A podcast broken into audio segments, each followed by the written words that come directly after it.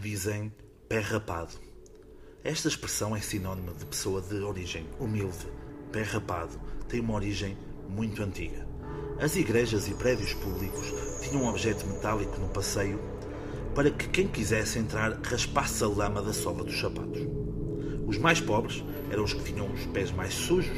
Quem tinha mais condições andavam a cavalo, de charrete e, claro, utilizavam menos os sapatos. Os que ainda eram mais pobres raspavam a sola do próprio pé porque andavam descalços. Daqui surge a expressão